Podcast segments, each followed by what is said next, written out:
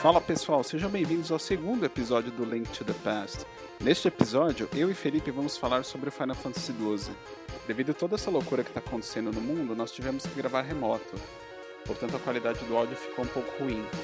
Mas a conversa foi boa, esperamos que gostem. Então vamos lá?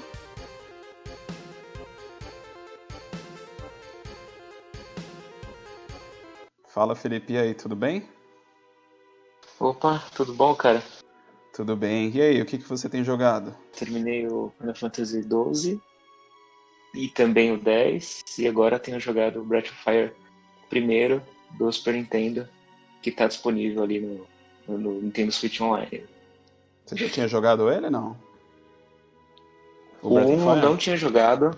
Não, o 1, o 1 não tinha jogado, eu tinha jogado o 3. O primeiro que eu joguei foi o 3, do PlayStation 1.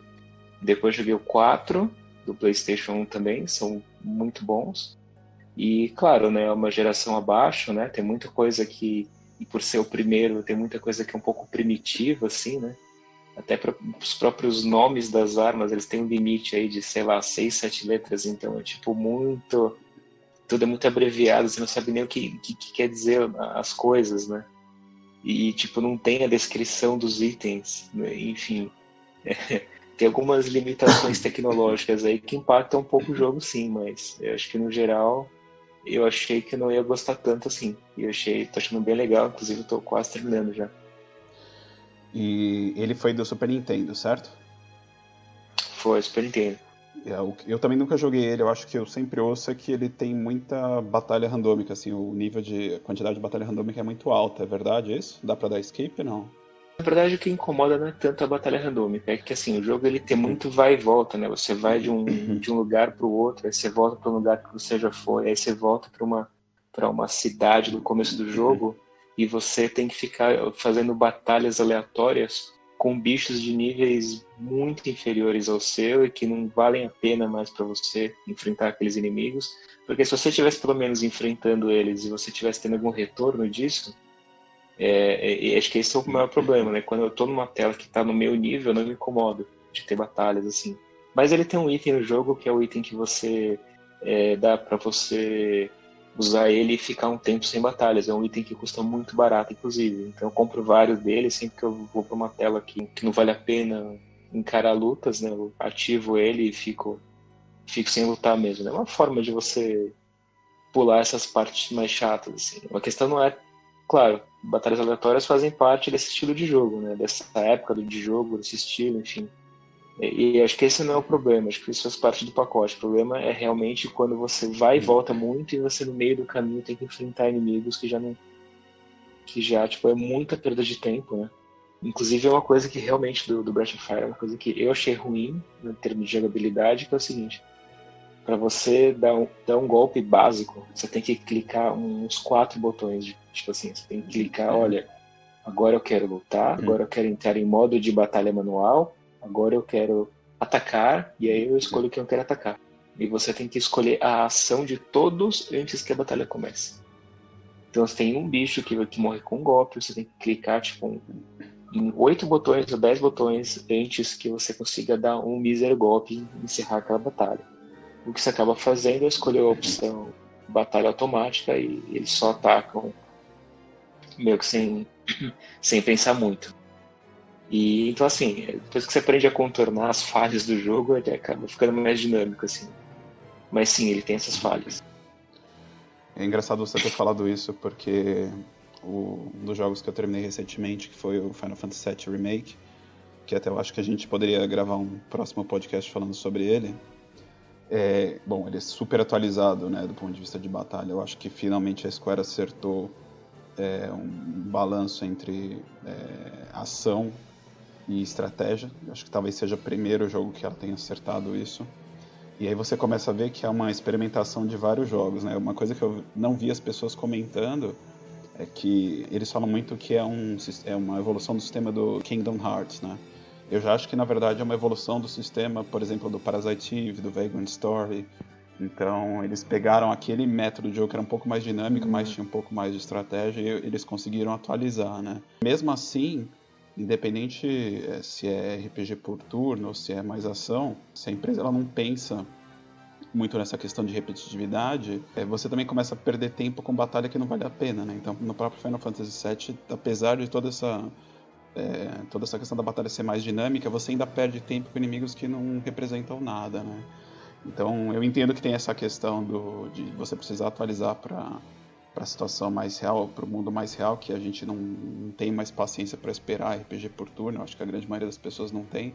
Mas por outro lado, você simplesmente transformar ele num hack and slash ou num sistema de ação, não quer dizer que você não vai estar gastando tempo com batalha que não, que não é divertido ou que não faz o menor sentido para a história. Né? É, eu acho que esse, esse, é o espírito mesmo, né? Inclusive, é, o Final Fantasy XII é, é um dos jogos assim que eu acho que ele rompeu muitas barreiras ali, né? Na época que ele foi lançado, né? Se não me engano, acho que foi 2004, foi isso? 2006. 2006. Não, então, exatamente. Em 2006 ele rompeu muitas barreiras, né? Você vê o próprio o Final Fantasy X, que é o antecessor, né? Que o 11 foi online. Ele era um era clássico por turnos, né? Com, com batalhas é, batalhas aleatórias, né? Bem, ainda que ele tinha um gráfico mais moderno, é, é, é ele já estivesse migrando para um mundo mais mais 3D, ele ainda tinha essa questão da, da, da, batalha randômica, né, do turno, de você ficar navegando menus ali, e, tipo, um time olhando para a cara do outro à distância, ataca, volta, né? E tem uma coisa que acabou ficando meio surreal com o tempo, né? À medida que você torna todo o resto realista e você torna toda a batalha como batalha campal, né? Que fica três, três pessoas alinhadas, né? No, no, aí os inimigos também alinhados do lado deles é uma coisa meio estranha, né? E o Final Fantasy XII ele realmente inovou nessa questão de tornar, de incorporar a batalha ao, ao, enfim, a todo o resto do jogo, né? Não mais ser um negócio apartado, né? Acho que é bastante interessante. E até voltando um pouco na questão do Final Fantasy VII Remake, eu acho que a Square perdeu a oportunidade de, de usar como referência algumas coisas do Final Fantasy XII que eu acho é, super boas, como por exemplo a questão de você usar os gambits, né? Eu acho que isso a gente comenta um pouco melhor quando a gente entrar na, no próprio uh, podcast do, do, do, remake, mas é, eu acho que ela puxou inspiração, algumas inspirações boas, mas faltaram coisas que eu acho que estava na cara, assim, que poderia ser usado. Um dos exemplos é esse sistema de gambit que ajuda bastante durante, durante o jogo. Né? Total, economiza, economiza muito tempo, né? Economiza muito tempo e assim, você tem você ter essa, essa lista aí de de assim ações pré-determinadas, você só intervém realmente quando você tem alguma situação fora do normal, né? Isso ajuda muito, assim, a você realmente se focar na não, não perder a graça, né, de, de, das batalhas e ao mesmo tempo você focar no que importa, né? Aí eu tava jogando, eu terminei agora há pouco então o Final Fantasy VII Remake, né? E aí eu comecei a jogar agora uhum. de novo, eu acho que dessa vez finalmente vai o Vagrant Story. Então, acho que eu já tô com umas 6, 7 horas de jogo. Cara, o jogo é sensacional, mas é, é um jogo extremamente hardcore, é impressionante. Porque você tem cada tipo de magia, cada tipo de ataque, você tem que saber utilizar contra determinado. Assim, você tem que analisar muito bem os tipos de inimigos, né? Porque não adianta você ter uma arma super forte, mas se ela não for é, assim correta para aquele tipo de inimigo, você não vai fazer dano nenhum. Então você tem que sempre ter tipos de armas diversos, você tem que estudar o inimigo, dependendo no mesmo circuito de batalha, na mesma sala, você tem inimigos que precisam de armas diferentes ou que precisam de habilidades diferentes. É um RPG bastante hardcore, assim, é, é uma coisa até... Eu acho que hoje em dia, dificilmente a gente teria uma coisa desse, nesse sentido, do ponto de vista de gameplay, né? É até engraçado ver como, como as coisas são simplificadas hoje para o jogador não ter que pensar muito. Mas vamos ver, tomara que eu consiga terminar finalmente, porque acho que já é a quinta ou sexta tentativa. Você acha que, inclusive, eu estava até pensando, pensando nisso especificamente em cima do Breath of Fire, né? É, imagino que para o público né, é, é dos anos 90, é, esse negócio de RPG ele só pegava no Japão, né? Assim, era muito difícil chegar eles traduzirem um RPG. No Japão tinha centenas de RPGs e, no Ocidente, né, na era pré-internet e tudo, né, chegava aqui pra gente dois, três RPGs por ano. Você numa locadora e assim, dos 300 jogos que ele tinha na, que ele tinha ali disponíveis eram cinco RPGs ali chutando muito alto, né? Então, assim, e justamente porque era, era os, os jogos é, japoneses eram incompatíveis com os jogos americanos, tinham travas físicas, né? Para você não conseguir usar o cartucho japonês no console americano e vice-versa. Então, é, quase nunca eles eram lançados né, é, no Ocidente, quase nunca eles eram traduzidos. E mesmo quando eles eram traduzidos, aí você tinha uma segunda questão, que era é, pensa no seguinte, né? É, para um cara que está acostumado com o jogo de ação, de repente ele tem que navegar menus, ele tem que equipar um personagem, ter que comprar armas, vender armas, comprar itens e navegar um monte de menus ali para você enfrentar uma batalha, né? Sem esse nível de explicação que tem hoje, olha, isso aqui é uma arma, uma arma serve para isso. Então, você quer equipar uma arma? Eu vou te ensinar a equipar uma arma, não sei o quê. Mas talvez até, assim, você, você meio que tinha que se virar, você tinha que ser um pouco autodidata, né, para jogar RPG nos 90, né? Você tinha que se, se virar, né? E isso não. Isso não tem mais hoje, né? Hoje você tem uma, uma primeira fase tutorial para tudo, né? E, e, até o próprio, se você lembrar, o próprio Final Fantasy VII, né? Desde o 6, na verdade, né? Tem uns tutoriais básicos nas primeiras fases, né? Explicando o que, que é o que. Você tem uma sala de aprendizado de sistemas básicos de batalha, etc. Né? Começa essa fase de introduzir todos os conceitos, né? para que é... eles sejam mais. Esse é um dos grandes feitos do Final Fantasy VII. E até, por exemplo, quando você pega toda a parte de divulgação do jogo nos Estados Unidos, é, em nenhum momento a Sony e a Square divulgaram que era um RPG. Então eles mostravam as cenas, assim, eles não escondiam que era um RPG, mas também não falavam que era um RPG, porque o RPG tinha todo aquela aquele estigma de jogo chato, né, no Ocidente. Uhum. Então toda a divulgação foi feita em cima das cenas de ação, das cenas de, de CG, etc.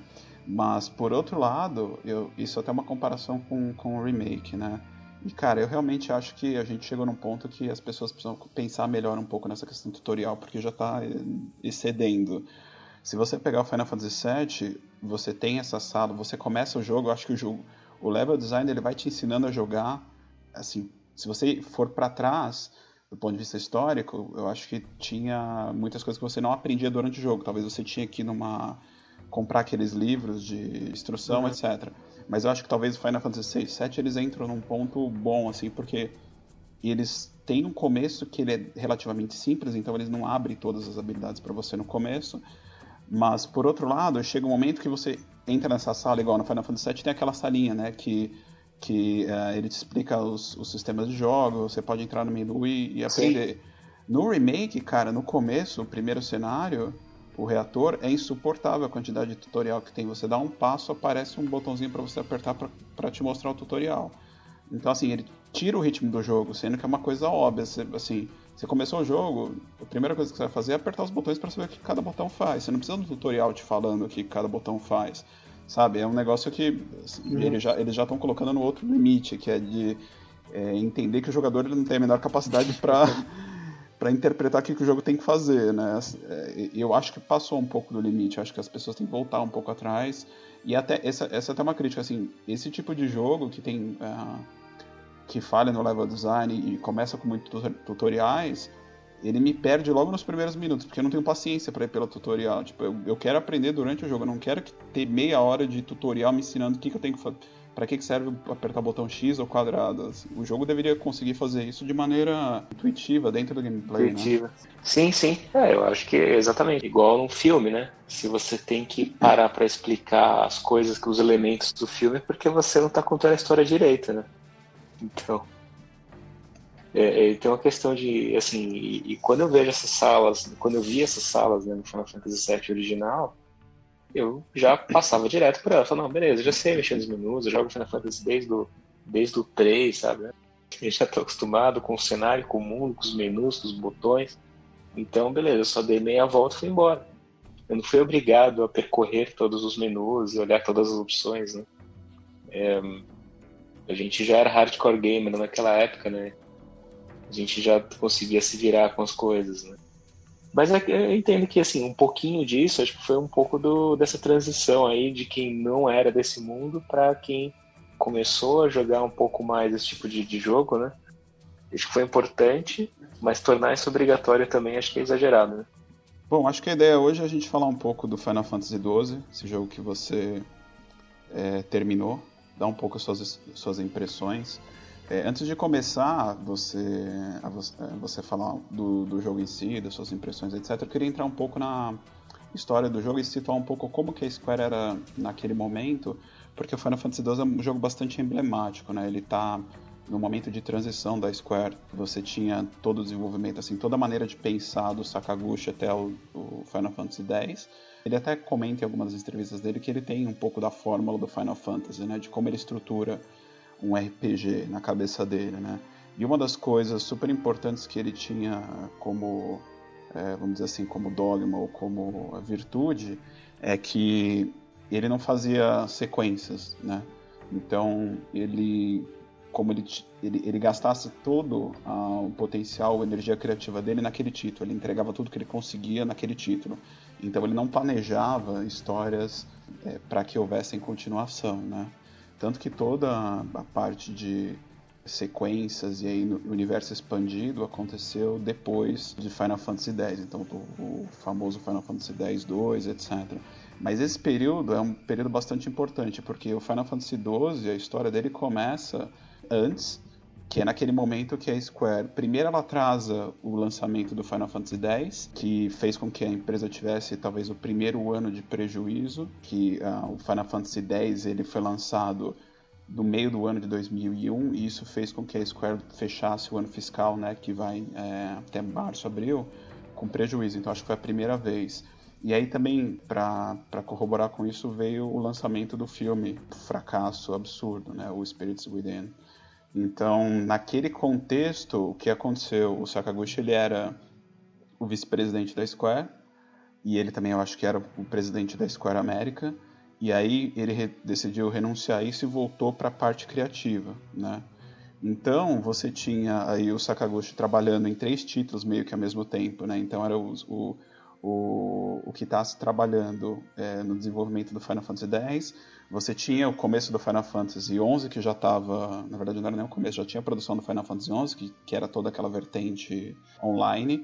E aí o Sakaguchi escolheu para o Final Fantasy XII o Matsuno como diretor, né, que ele veio aí do histórico do, do Final Fantasy Tactics, é, do Vagrant Story, do Ogre Battle.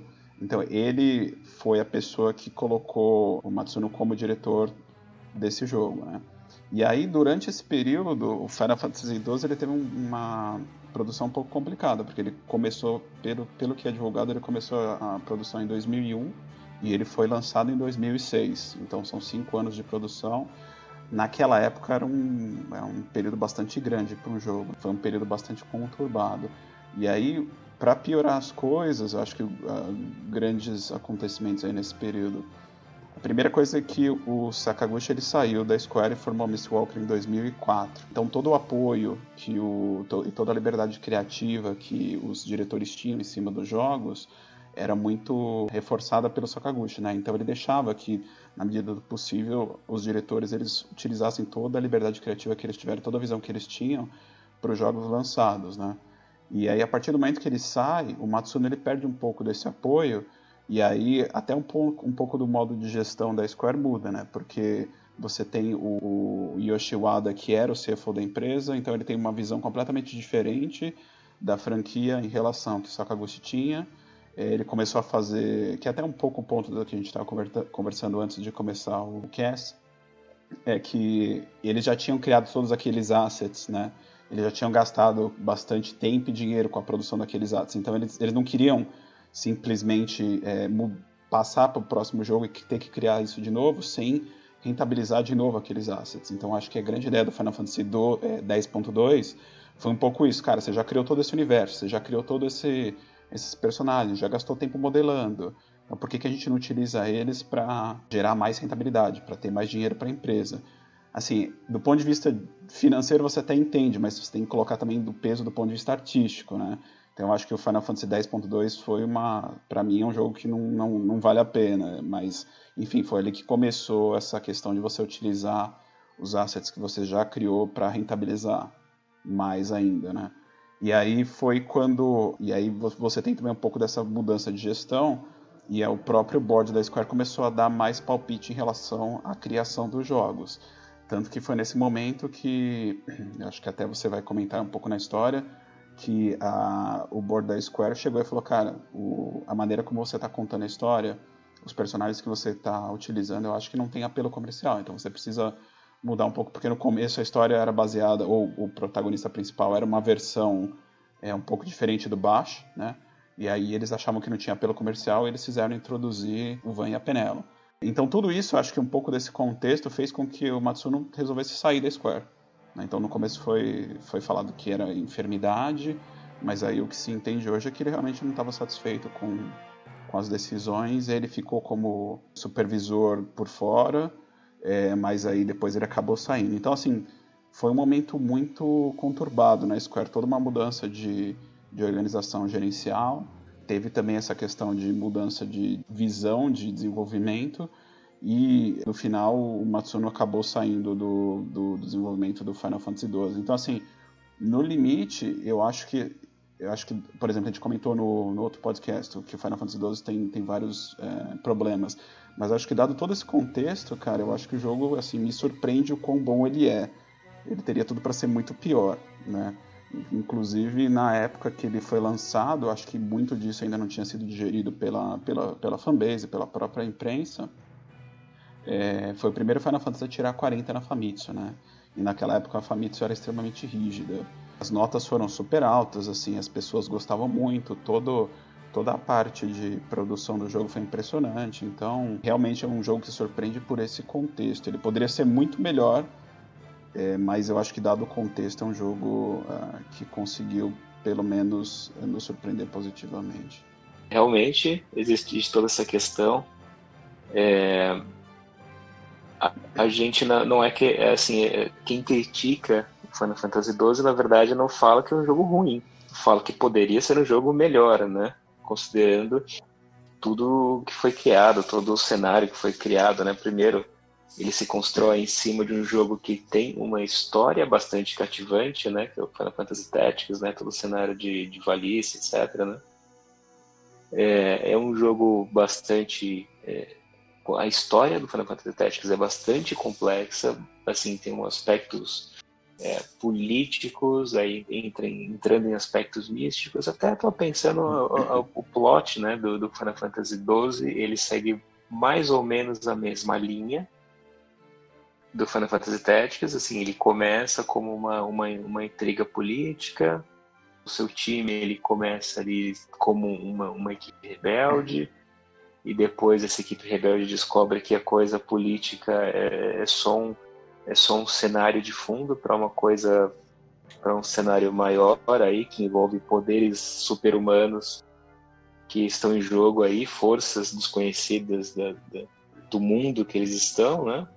É, forças ocultas do mundo que eles estão e aí, né, num certo momento que eles entendem isso e eles passam a atuar ali, né, que é o que realmente da onde vem o poder, vem os poderes, né, é, daquele mundo, né.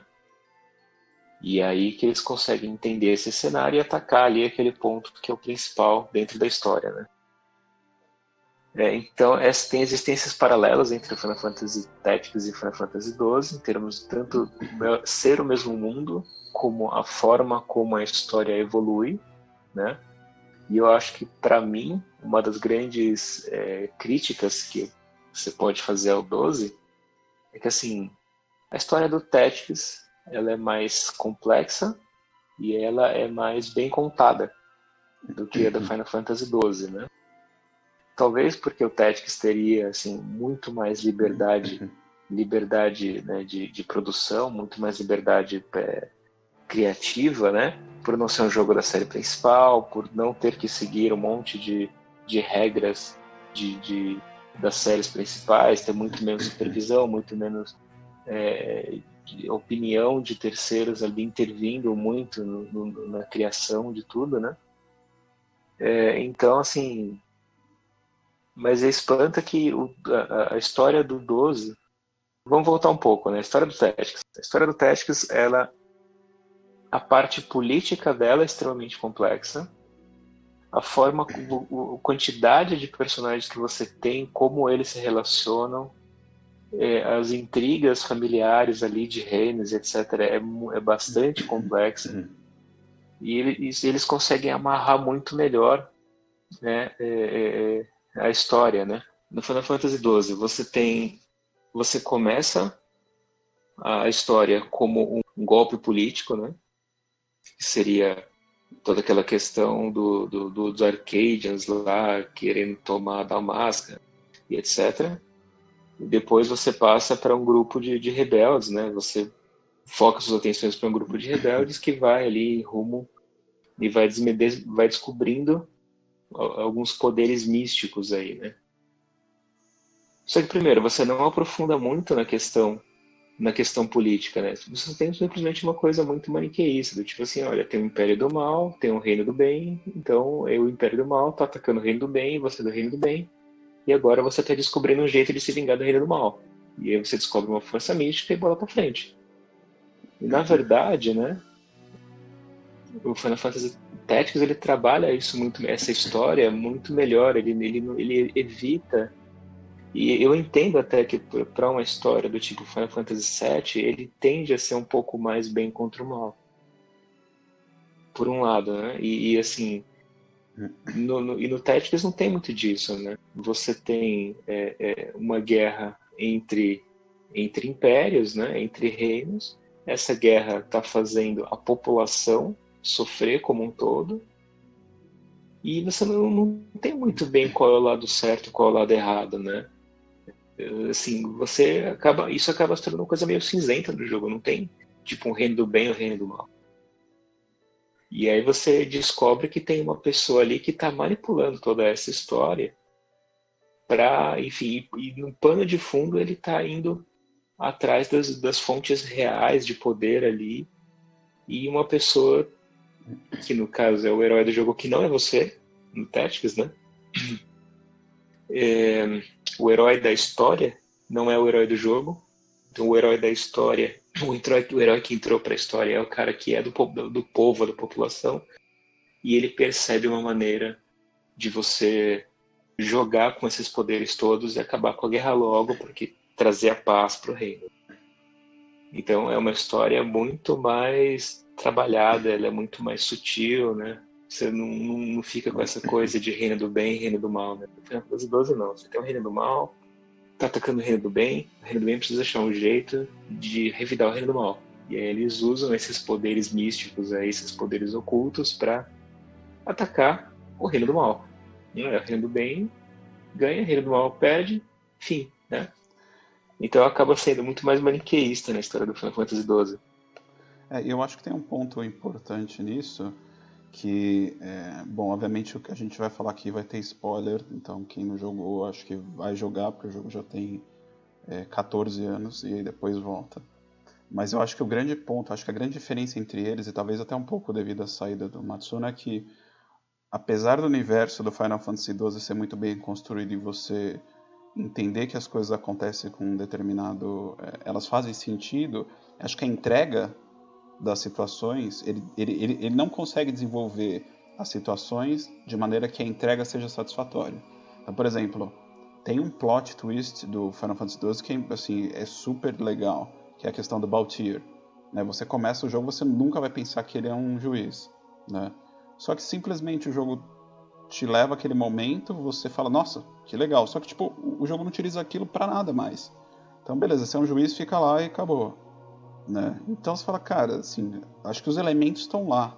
Acho que a história falta ser contada da maneira que ela fique mais interessante. Não é que, por exemplo, quando você olha o mundo do Final Fantasy XII, não é que ele é desinteressante, ou as coisas que acontecem não são desinteressantes. É só que eu, eu, é minha opinião isso, né? Acho que é só a maneira como que é contado que deixou a desejar. Acho que poderia ter uma construção melhor de momento ou dar mais atenção a certas situações e conectar as situações melhores como por exemplo aconteceu no Final Fantasy Tactics, né? Você não tem tudo que acontece tem um motivo e ele vai ser usado né, na, na história dali para frente. Então não é igual, por exemplo, no Final Fantasy XII, você vários momentos acontecem e você fala, beleza, entendi, ficou para trás, vamos lá vencer o mal. Então acho que isso tira um pouco o brilho da história. Né? É aquilo que você falou do Baltira, né? Baltira, inclusive, é... teve uma, uma pesquisa recente, né? não sei se foi feita pela própria Square, mas era quais eram os melhores Final Fantasy, né? Acho que era, uma, era, uma, era da imprensa japonesa, não sei se era relacionado à Square ou não, mas acho que era da imprensa japonesa, que tinha qual é o melhor Final Fantasy votado pelos japoneses, qual é, aí eles separam, né? Qual é o melhor Final Fantasy e qual é o melhor um, melhor personagem, né? E eles listam todos os 200 e 300 personagens do Final Fantasy e ordem de votação de quem eles votaram que é o melhor personagem de todos os, os Final Fantasies, né? E você vê que e, esse é um ponto, né? O Final Fantasy XII ele não constrói muito bem os personagens o, o, personagem favorito daquela lista do Final Fantasy XII é o Baltier. Então, tipo, o principal é o Van, é o Bash. Não, não importa, porque o personagem que o pessoal desenvolveu alguma afinidade é o Baltier. E o Baltier, mesmo assim, o Baltier é tipo. Eu não vou lembrar o número que ele tá na lista, mas eu, eu tive que virar a página para ver o primeiro personagem de Final Fantasy XII naquela lista. Uhum. Eu tive que dar, tipo, vários next até achar o primeiro personagem de Final Fantasy XII naquela lista. E ele tá atrás, tá atrás de muitos vilões de outros Final Fantasy, atrás de personagens secundários aços, assim, de outros Final Fantasy, assim. É, porque eu acho que é um pouco isso, né? Porque as ações, eu acho que o, o efeito, ou o peso das ações, elas acabam ficando em segundo plano porque a história tem continuado bem contra o mal. O próprio uhum. o segundo plot twist, que eu acho que até talvez um pouco mais é, chocante que o, que o do Baltira, é do próprio Bash, né? Que por muito tempo o jogo passa a impressão assim, as pessoas acham que ele é o assassino, mas na real não, né? E aí ele, ele prova que não é, e assim, ali meio que acaba né, a história dele. Então, é, e assim, acaba e o peso daqui, toda aquela construção, você joga várias horas o jogo, acho que você só uhum. descobre isso perto do meio para o final, né? Que não, que não era ele. Então, mas assim, o peso disso também é relativo. Então, acho que falta um pouco dessa questão de você construir e você dá o peso real para entregar aquilo que você está construindo. Eu não sou muito especialista nesse negócio de construir personagens, né? Mas assim, isso é necessário, né? Até quando foi feito o primeiro Star Wars, né? Uma história bacana, todo mundo gostou. Era na época da corrida espacial, todo mundo queria ver, ver temas do espaço, todo mundo comprava coisas do espaço, qualquer coisa sobre alienígenas era uma coisa que vendia bem. Então, assim, Star Wars entrou nessa leva, né? Na época que ele foi lançado. Pô, mais um filme bacaninha de coisas do espaço. Só que, para ele se tornar uma referência cultural, né? Que ele é hoje, né? No, no segundo Star Wars, eles trouxeram pessoas pro, pro, pra construção do filme. Que é o seguinte, olha, no 5 agora, que é o segundo, eu vou focar mais na construção do personagem eu vou construir os personagens, eu não vou, eu não vou focar tanto na batalha. Porque o foco do 4 é, vou reunir uma galera aqui e vou meter bala na Estrela da Morte. Né? E aí acabou. Mas no 5 não, no 5 que eles começam a construir muito mais o background dos personagens, né? Do, do Han Solo, do, enfim, Yoda, Luke Skywalker, enfim, todos aqueles personagens, né? E eles constroem esses personagens e dão muito mais profundidade para eles, né? E é isso que torna, acaba tornando ele um, um filme mais envolvente do que só um filme de ação. Então eu acho que talvez, é, é, assim, em termos de história, o que ele mais falha é isso de não se aprofundar muito nos personagens. Você até vê, falando agora de Final Fantasy mesmo, né? Você vê no Final Fantasy VII, tem vários momentos em que eles tiram um pedacinho do jogo para aprofundar na história de, de, de, sobrevivência de cada um, de como um, de como cada um é um sobrevivente à sua maneira, etc, etc. Então, e aí ele e, e é o momento em que eles, o time se conecta, né, de fato, né? E assim, eu não sinto que que é, é, o, o time é um time nem é um time coeso, né? Assim, é, é, é parece que Às vezes ele, eles estão ali porque eles não têm mais o que fazer, ou porque acham, acharam bacana o objetivo e, enfim, é, enfim, estavam de férias na empresa, né? Não sei. E foram e embarcaram nessa aventura maluca, né? Acho que até um pouco mais do, um pouco mais além do que você comentou, acho que além de você tirar o tempo para explicar um pouco da história dos personagens, é você conectar isso de volta e você fazer com que essa história tenha importância no contexto que você está. Então, por exemplo, ah, vai, no caso do Star Wars, você passa um bom tempo lá numa luta do bem contra o mal, do lado da luz contra a escuridão, até o momento que você percebe que o personagem principal, o Luke, ele é filho do Darth Vader. E isso gera um, um peso para a história porque tem toda aquela discussão se ele realmente vai ir para o lado negro da força, se não vai. Então, assim, é, não é simplesmente ele ser o filho do Darth Vader, é ele, ele, o fato dele ser filho do Darth Vader, ele conecta de volta para a história e cria um peso na história que ele tem as decisões que ele toma têm um peso, né? É, mesma coisa, por exemplo, do Final Fantasy VII, todo todo o ponto do Cloud, né? Você joga um bom tempo sem saber quem ele realmente é, né? E aí, na hora que você descobre quem ele realmente é, você conecta isso de volta e isso tem um peso na história. O próprio Sephiroth, né? Então, é, é mais do que você simplesmente pegar, gastar um tempo com o personagem para explicar o personagem. Mas, assim, beleza, você, você desenvolveu toda aquela história, você trouxe, gastou tempo do, do, do, do jogador, do seu tempo, criou todo aquele contexto, como que você entrega aquele desfecho e como que você conecta aquele desfecho de volta na história. Né? Então, por exemplo, para mim isso é uma coisa que é, que é, muito latente no Final Fantasy XII, porque ele eventualmente até te mostra alguns momentos, mas ele não conecta de volta na história de uma maneira importante, né? Então você fala, cara, beleza, uhum. eu vi lá que o, que o Baltier é um juiz, eu vi que o Bash tem um irmão que fez as coisas que ele fez, e, e aí, uhum. tipo, vamos lá matar o cara do mal, né? Você fala, nossa, tá bom. Então eles poderiam ser o Zé da esquina que o resultado dava o mesmo. Exato, é, é, exato. Eu acho que resumindo o ponto da história, né, do plot, né, tem essa questão que assim, se você você tem momentos, né, no jogo, você tem plot twists, você tem é, aspectos da história, mas assim, você tem grandes momentos na história. Só que a diferença quando você constrói aquele momento, é aquilo, aquilo é um momento impactante, né, um momento emocionante, é um momento de que você se envolve na história, né? Do contrário, se não tem uma construção, é um bafo. É um, tipo, é um, puta, um bafão. Nossa, puta que pariu. Agora explodiu o negócio. O que eu vou fazer agora? eu acho que não cria engajamento, assim, acaba não criando engajamento, né? De um engajamento pessoal daquilo com, com cada personagem, né? E, tipo assim, olha, tá todo mundo aqui, ninguém sabe muito porquê, mas a gente tem um objetivo. Isso aqui impacta o nosso objetivo. Pô, realmente, Parece mais um dia de trabalho, sabe? Como é que cada um tá motivado com aquilo, né? Enfim.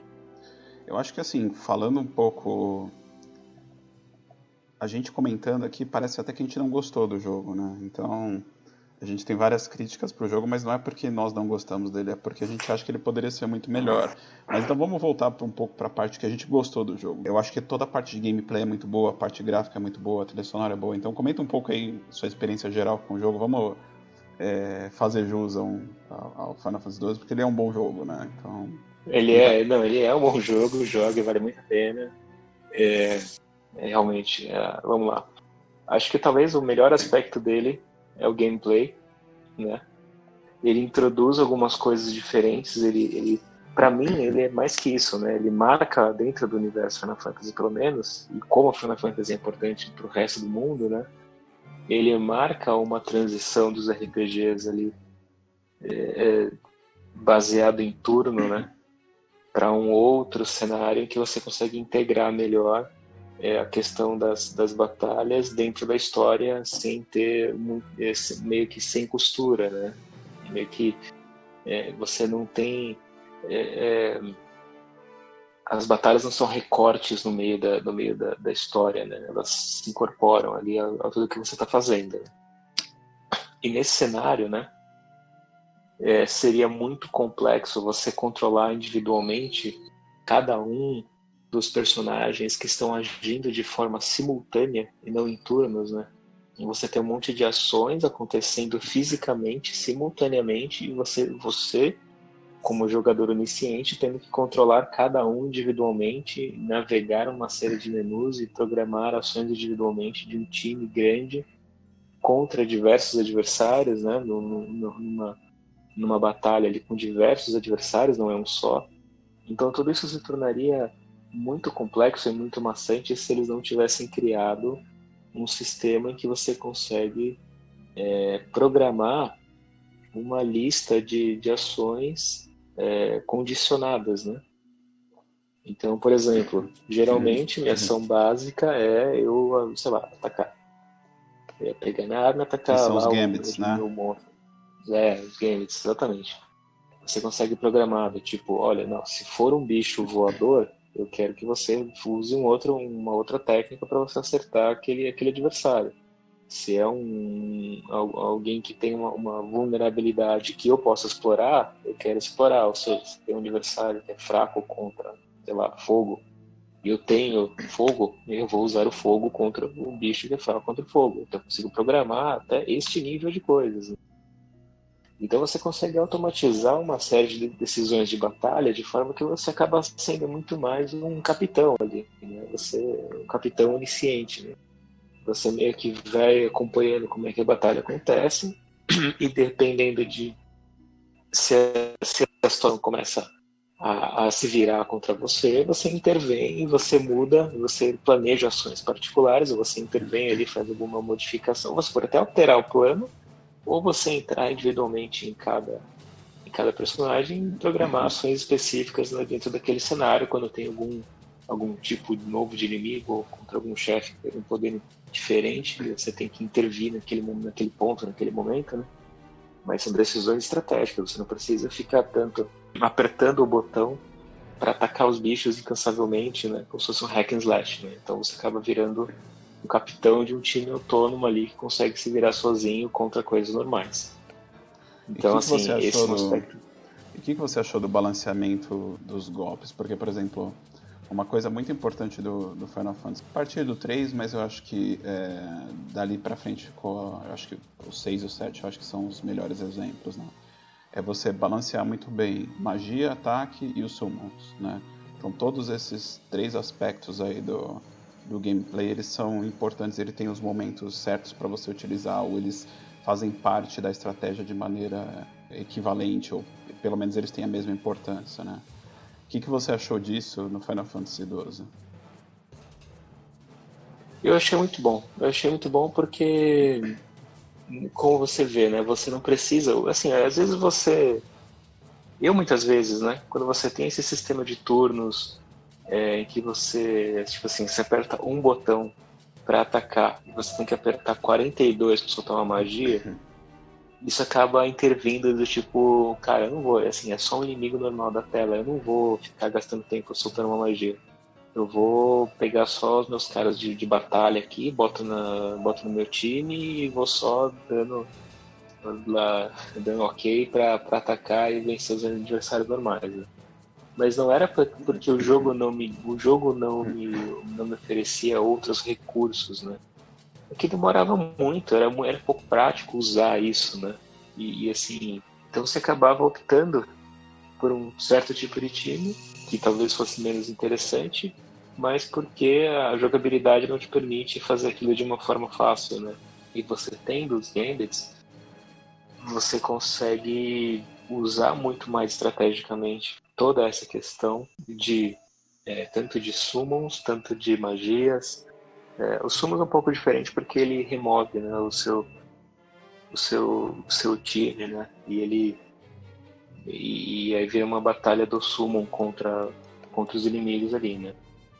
Mas uh, as magias você, você integra muito melhor, muito mais facilmente você consegue integrar as magias dentro do seu do, do time de combate, né? Acho então, não só as magias de ataques, de cura, tudo. Eu acho que essa questão dos summons, eu, eu, concordo contigo, eu acho que o sistema em si ele é bastante equilibrado. A única coisa que fica, na minha opinião, fica um pouco fora é a questão dos summons.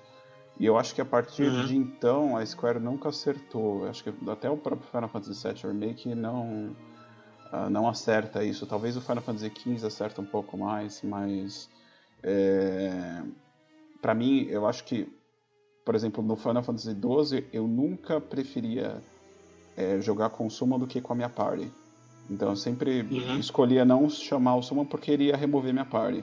E aí ele se transformava num aliado que ele tinha um, assim, um ataque dele não era tão forte, ele morria relativamente rápido e era mais um trabalho do que um ajudante, sabe? Então, eu não sei, por exemplo, no Final Fantasy VII, no 8, é, era um golpe de bastante impacto. Tá certo que, por outro lado, ele banalizava um pouco porque você tinha condição de ficar toda hora usando, por exemplo, Knights of the Round.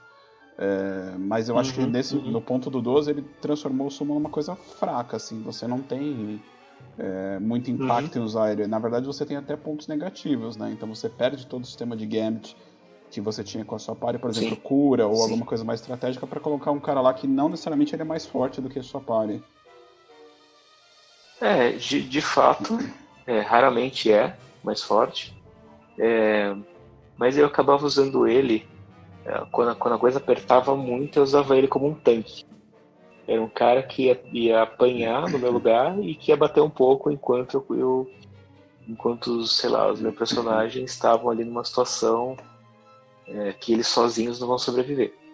Então é meio que um, é uma última tentativa, né? Então, assim, de certo modo, né? Eu não sei se eu estou usando da, eles da forma elas não foram pensadas para usar. Não dá para você usar eles o tempo todo, né? É... E eu fico até perguntando se não era, é, é, era essa mesmo a intenção deles, né? Que eu, eu usasse que... eles meio que como um tanque. Eu acho que era essa a intenção de você. Isso é uma coisa que fica um pouco clara nos próximos jogos, né? Então, por exemplo, no, no próprio 15 é muito claro. Talvez assim, eu, eu digo que o 15 para mim é a melhor representação dos Summons porque você, eles entram no 7 Remake também acontece um pouco isso. Eles entram de maneira aleatória, né? Eles só entram quando você efetivamente precisa deles. E aí o jogo determina o que é precisar ou não. Hum. Por exemplo, no tá. 15, quando eles entram, o impacto deles é muito forte. Então, assim, você não é. usa sempre ele, só que na hora que tem um ataque deles, você realmente sente benefício e fala, putz, salvou minha vida aqui. Se não fosse isso, eu teria morrido. Né? Então, acho que é, é, é eles não, começaram não... aí um pouco nessa vertente de a gente banalizou demais até o Final Fantasy X, agora a gente precisa transformar isso daí num negócio um pouco mais seletivo do ponto de vista você não pode usar toda hora, mas eu acho que eles ainda não acharam esse equilíbrio, a gente não pode usar toda hora e ficar um negócio inútil. Entendi. Não, é realmente. É, eles não fazem tanta diferença no 12. Não fazem. É, eles não vão resolver a batalha, eles vão fazer uma pequena diferença. Geralmente, eles vão fazer uma pequena diferença. É pequena diferença em relação ao seu time principal. Você tirar o time principal, chamar o Summon, isso vai resolver a batalha? Geralmente não então meio que te dá, ele vai ser um tanque aí para apanhar no seu lugar um pouco e ajudar o seu time principal a sobreviver uma batalha muito difícil. Mas ele não vai resolver a situação. Eles são relativamente, relativamente até fracos, como você disse, mais fracos que sua parte principal, geralmente. E você quer comentar um pouquinho da, do sistema de evolução de personagem? Acho que é grid que chama, certo? Grid. É, o grid é muito parecido com os Spheres, né? Do 10 você tem. Eu tô, eu tô me referindo agora, né? Ao. Quando eu falo do 12, do Zodiac Age, né? Que é, já é um pouquinho diferente do 12 original, né? Parece que no 12 original você selecionava classes, né? E você tinha que ficar com elas até o final. No, no Zodiac Age, que é o, é o remake mais recente, né? É o, é o remaster né? mais recente, você pode trocar você pode escolher classes, né? Você tem da mesma forma como você tinha o Tactics, você tinha você tem algumas classes, né? E os seus personagens assumem essas classes. Você entende que com uma certa liberdade e a partir de um certo ponto no jogo você passa a ter duas classes dentro de cada personagem, né? Então cada classe tem um board, como um tabuleiro, né? À medida que você vai avançando nesse tabuleiro, vão habilitando novas habilidades e você vai andando nesse tabuleiro conforme os, os pontos de, de, de, AP, né? Que você vai coletando muito no, nos moldes do, do Final Fantasy X. São um pouquinho diferentes, mas eu, assim, a ideia é muito parecida. E aí você consegue ter com 12 classes e 6 personagens, você consegue se você desejar, ter todas as classes na sua party, assim, de seis personagens. E muita gente acaba fazendo é simplesmente focando nas classes mais, mais fortes e, e fazendo um time ali que, é, assim, você acaba pegando só uma classe muito boa e uma secundária que vai cobrir as deficiências da, da primeira ou e, e ou potencializar essa primeira, né? Então, assim, é, é, bastante interessante esse sistema, eu gostei bastante. A única crítica, né, é que, assim, você acaba o board na metade do jogo.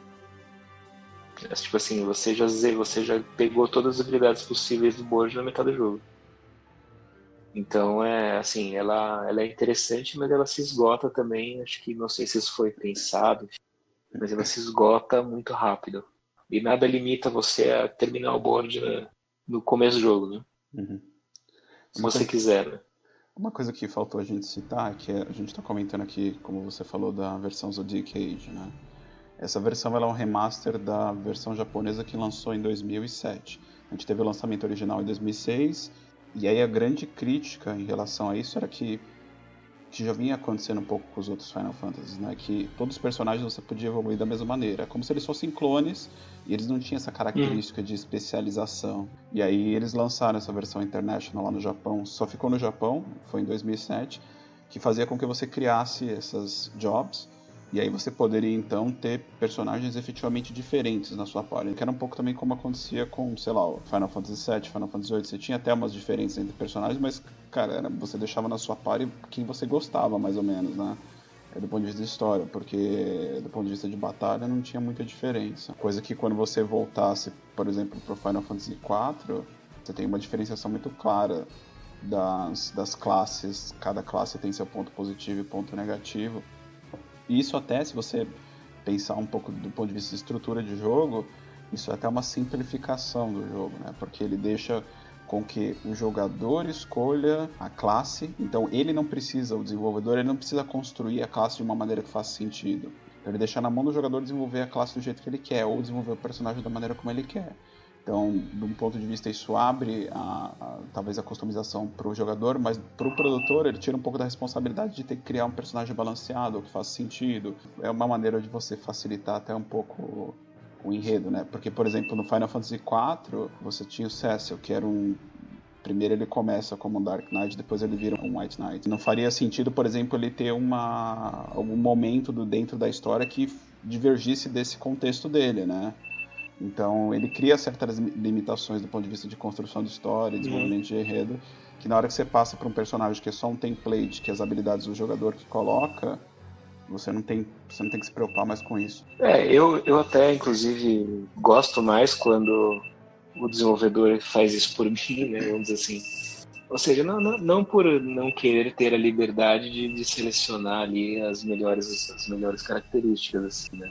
Exatamente por essa questão de você não eu acho, por exemplo, né, os personagens do Final Fantasy VII, sei lá, que tem, que são muito bem definidos qual é o qual é o perfil de cada um, né? E assim, e o perfil de cada um tem até reflexo assim na história, né? Igual o 4, 7, né? Ele tem reflexo na história, né? Ou seja, é, não é uma escolha aleatória, tem influência, assim, a história tem influência no jogo, o jogo na história, enfim, no gameplay, né? É, é, faz sentido as habilidades que a Ares tem, faz sentido as habilidades que o, que o Barrett tem, é, faz sentido as habilidades que o Red tem, por exemplo.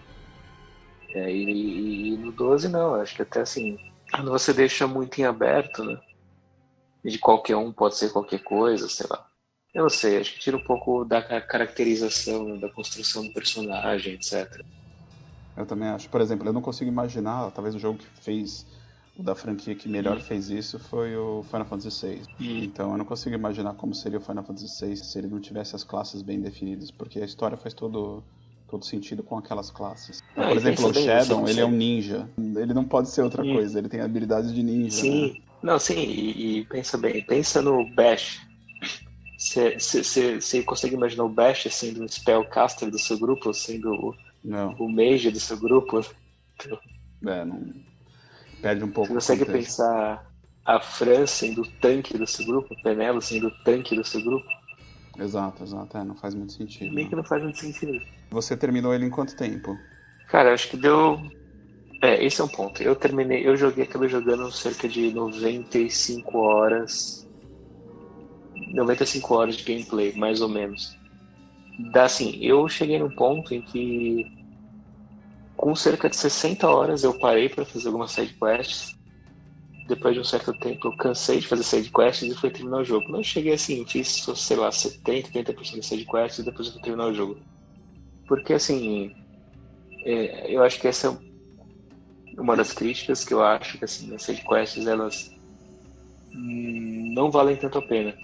Se você não é um cara que simplesmente quer um, um, cara que gosta de ver as coisas terminadas, acho que não faz sentido, tipo, não tem um objetivo. É tipo, você terminar todas as quests não vai fazer os seus personagens mais muito mais fortes do que eles já são. Enfim, não vai mudar muita coisa. Uma outra magia, uma outra arma, um outro sumo, uma coisinha ou outra vale a pena, o resto é meio que você só faz porque sim.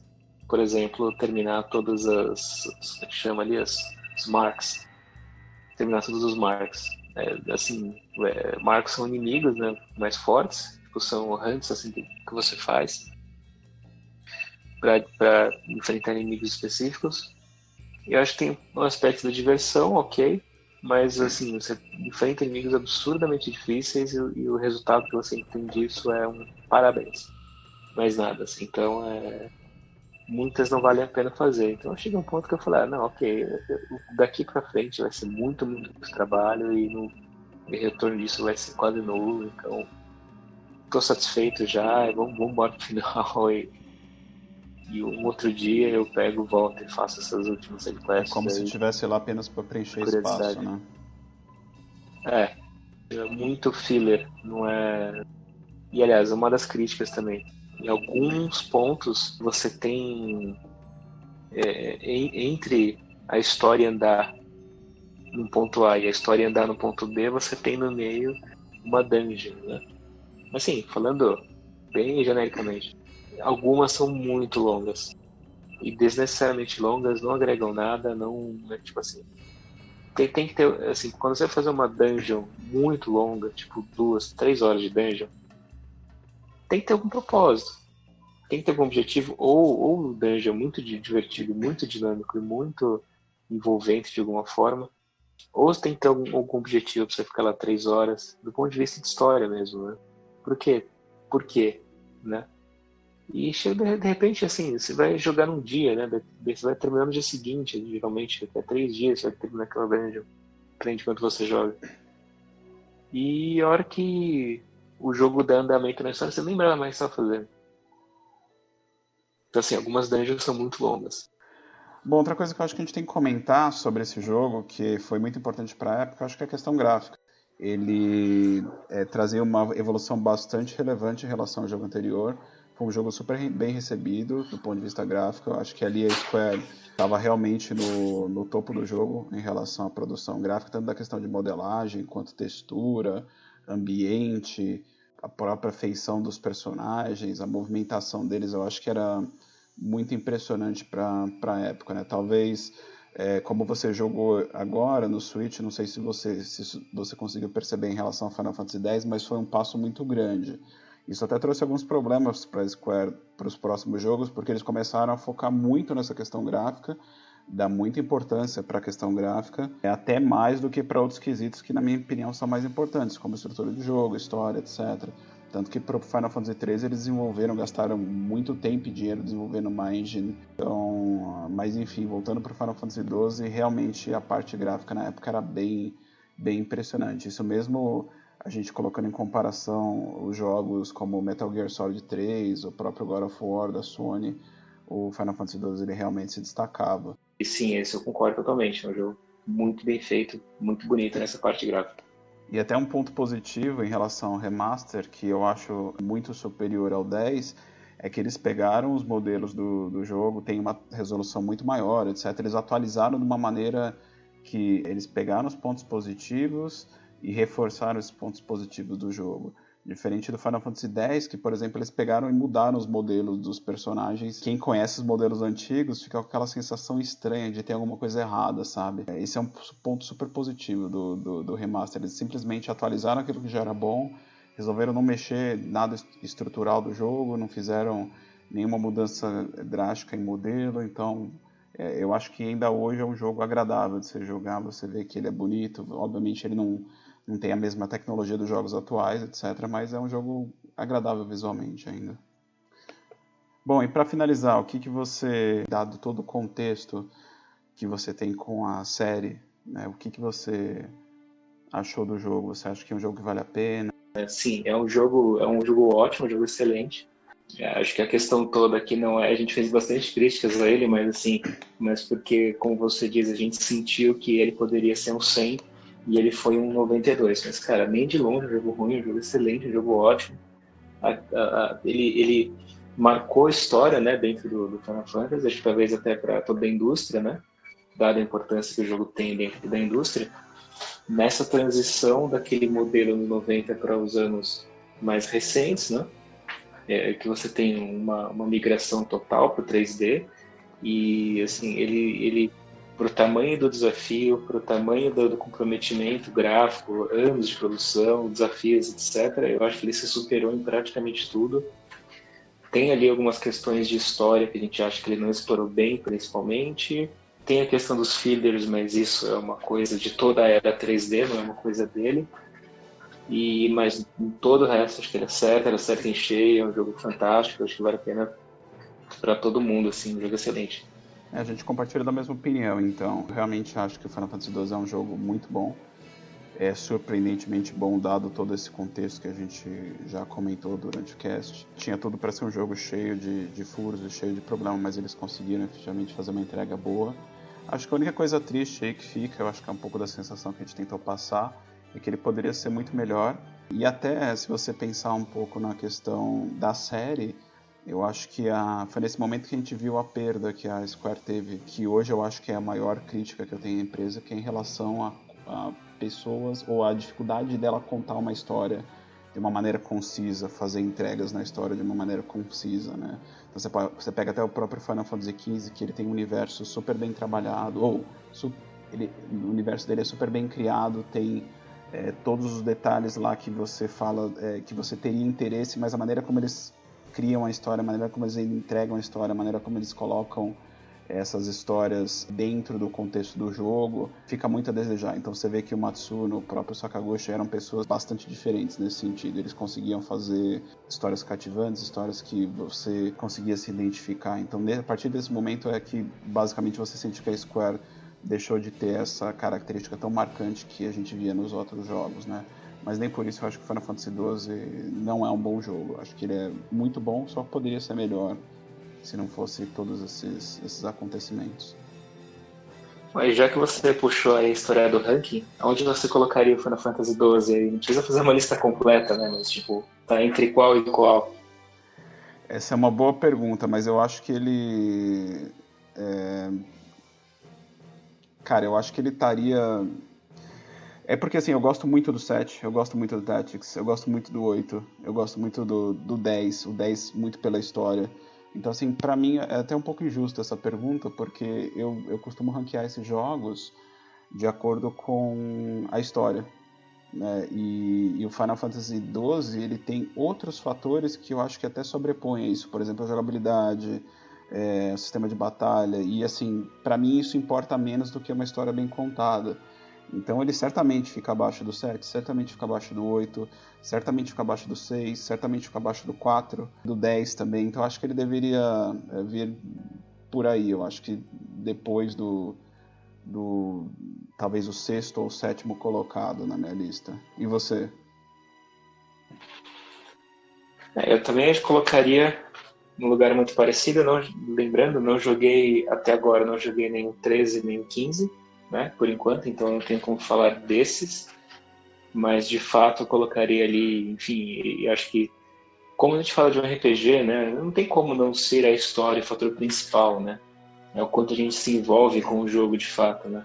Tem a diversão que a gente tem jogando enquanto a gente está jogando e enquanto a gente lembra do jogo quando a gente pensa sobre ele, pensando no passado, que realmente me marcou, que realmente me, é, me, me fez lembrar dele e que me marcou de alguma forma, né? Então acho que de fato fica aí atrás dessa, dessas, dessas sagas aí dos anos 90, né?